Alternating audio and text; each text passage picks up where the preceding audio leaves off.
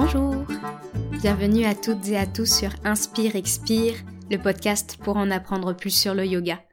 Je suis Gabrielle, professeure de yoga à Paris et en région parisienne, et je vous accueille ici pour répondre à vos questions sur le yoga et pour vous faire découvrir cette belle pratique sous tous ses aspects. Aujourd'hui, je vous invite à plonger avec moi dans la philosophie du yoga.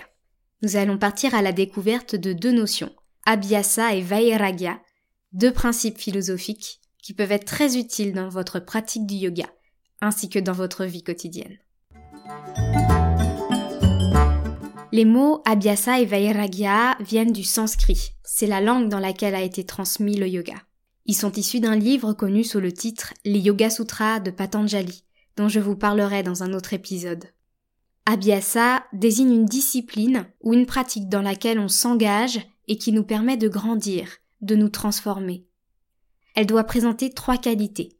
C'est une discipline engagée, on la fait avec envie et enthousiasme. C'est aussi une discipline ininterrompue, c'est-à-dire qu'elle est répétée régulièrement pour que ses effets s'ancrent progressivement en nous. Cela peut être tous les jours, toutes les semaines ou tous les mois. Et enfin, elle se pratique sur une longue période. Plusieurs semaines d'affilée, plusieurs mois, plusieurs années, parfois même toute la vie. Quand on parle d'Abhyasa, on parle donc d'une discipline ou d'un projet qui nous tient à cœur, qui ne nous est pas imposé de l'extérieur et que l'on souhaite maintenir dans le temps.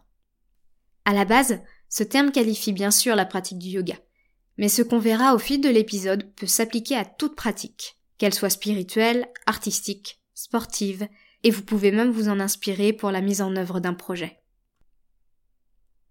Passons maintenant à la définition de Vairagya, un mot qui peut être traduit par renoncement. Vairagya désigne le détachement, le lâcher-prise par rapport au résultat d'une action, de notre pratique. Nous devons accepter les résultats tels qu'ils se présentent, qu'ils soient jugés bons ou mauvais, sans se laisser déborder émotionnellement de joie ou de déception, et en continuant la pratique. En entendant ces définitions, vous vous dites peut-être que ces deux mots semblent bien contradictoires. Pourquoi et comment peut-on renoncer à atteindre un but alors que l'on s'engage dans une pratique régulière et parfois difficile? C'est ce que nous allons voir ensemble aujourd'hui. Pour mieux comprendre la relation entre Abhyasa et Vairagya, on peut les comparer aux ailes d'un oiseau. Un oiseau sans ailes ne peut pas voler, et si l'oiseau a bien deux ailes mais que l'une des deux est plus importante que l'autre, qu'elle a plus de force ou qu'elle est plus utilisée, l'oiseau ne pourra pas voler correctement. Il volera mais il va forcément dévier de sa trajectoire. Et c'est le même principe avec Abhyasa et Vairagya. Dans notre société, il est assez facile de comprendre l'intérêt d'Abhyasa.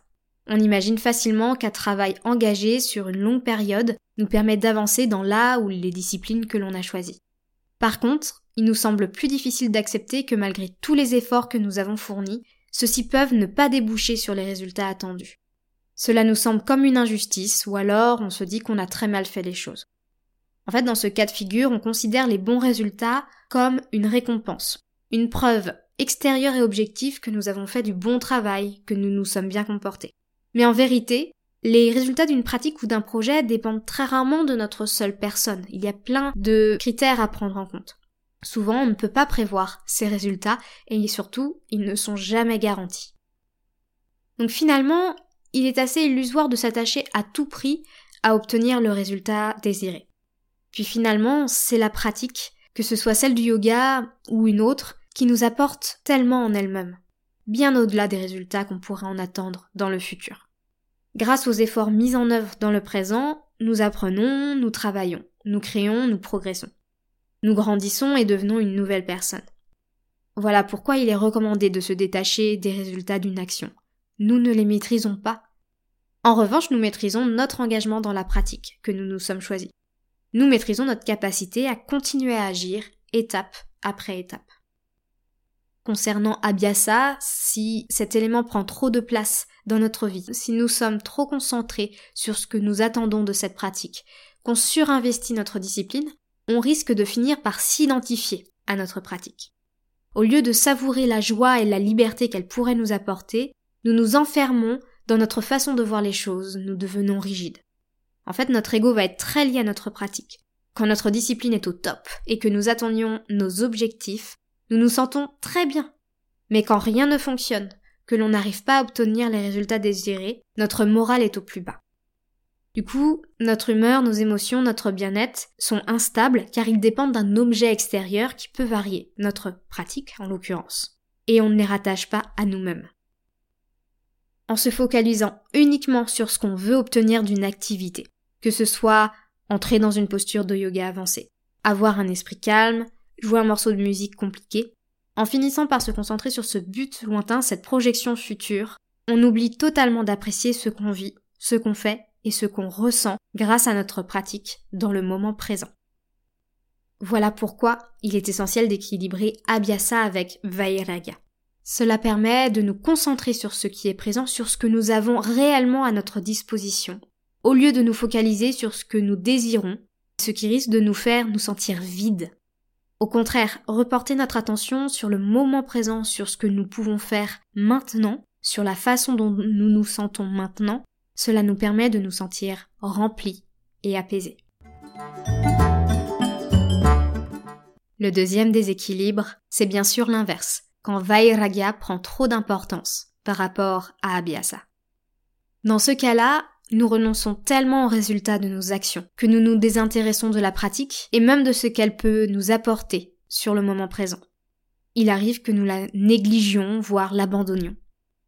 À ce moment-là, la notion d'Abhyasa nous est nécessaire pour continuer cette activité dans laquelle nous nous sommes engagés envers nous-mêmes. Abhyasa est alors nécessaire pour nous motiver, pour progresser.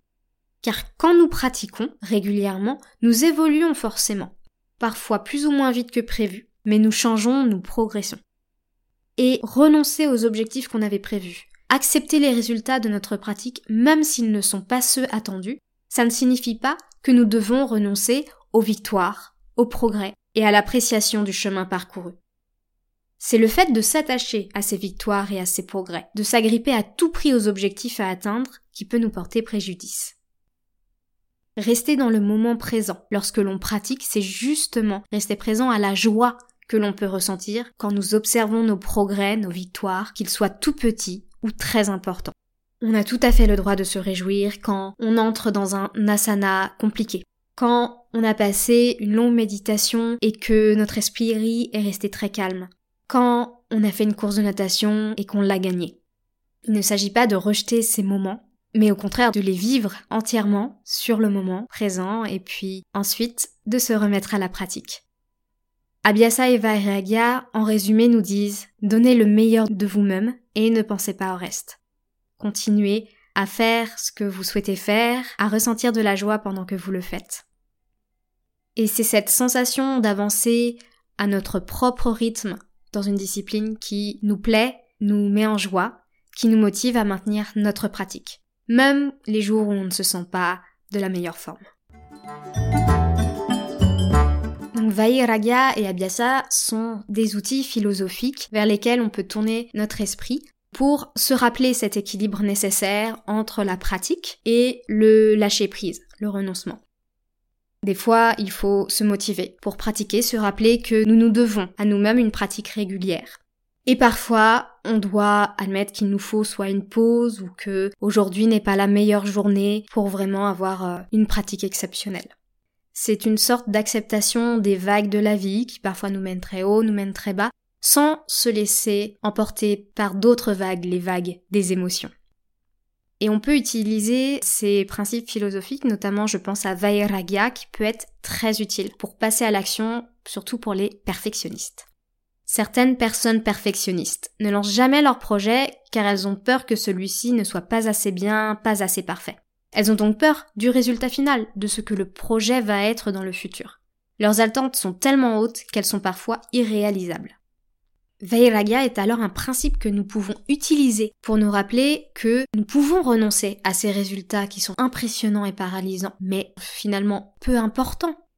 Il nous suffit de nous concentrer sur ce qu'il est possible de faire maintenant. En agissant pas à pas, nous nous permettons le perfectionnement et non le perfectionnisme, car en confrontant nos créations à la réalité, nous pouvons bénéficier du retour des autres, et nous pouvons donc avancer dans notre projet ou dans notre pratique. Et peut-être finalement atteindre ces fameux objectifs, mais sans s'être attaché à eux, s'être agrippé, crispé sur eux, et donc finalement s'être crispé sur soi-même et ne pas être passé à l'action. En cela, on pourrait dire que pratiquer Vairagya, c'est une abhyasa en soi, c'est-à-dire une pratique que nous devons mettre en œuvre pour régulièrement nous détacher de nos attentes par rapport au futur et pouvoir profiter pleinement du présent. Quand on entend le mot renoncement, on pense à quelque chose de passif. Pourtant, Vairagya, c'est un processus actif puisqu'il nous invite à nous observer et à nous étudier. Par ce moyen, nous allons pouvoir nous apercevoir quand nous donnons trop d'attention à un objectif lointain parce que nous avons des objectifs internes et ils sont plus ou moins conscients.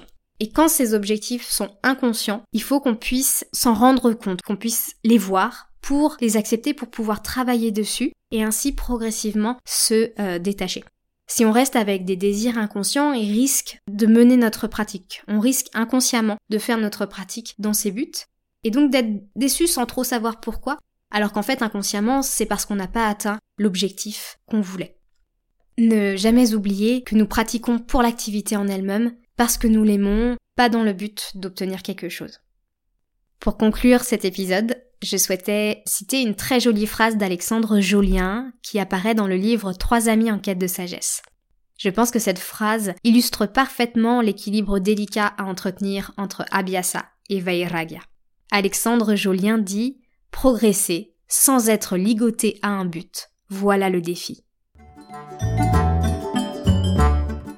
Pour mettre en place Abhyasa et Vairagya dans votre vie, dans votre pratique de yoga ou dans toute autre activité ou projet, je vous propose un petit exercice. Commencez par lister les pratiques, les disciplines ou les projets qui vous tiennent à cœur, que vous faites régulièrement avec enthousiasme et envie. Vous pouvez aussi noter des pratiques que vous souhaitez mettre en place prochainement. Puis, notez tout ce que vous espérez tirer de ces pratiques. Quels sont les résultats que vous en attendez? Essayez de creuser ici, des fois on se cache à soi-même certaines envies. Ensuite, pour chaque objectif, écrivez comment vous vous sentirez si ces objectifs ne sont pas atteints. Si vous pensez être trop attaché à certains buts, notez comment vous pourriez vous en libérer et ramener votre attention sur la pratique présente. J'espère que ce premier épisode dédié à la philosophie du yoga vous a plu. Si vous l'avez aimé, vous pouvez le partager avec une personne de votre entourage. Et n'hésitez pas à vous abonner au podcast pour ne rater aucune sortie.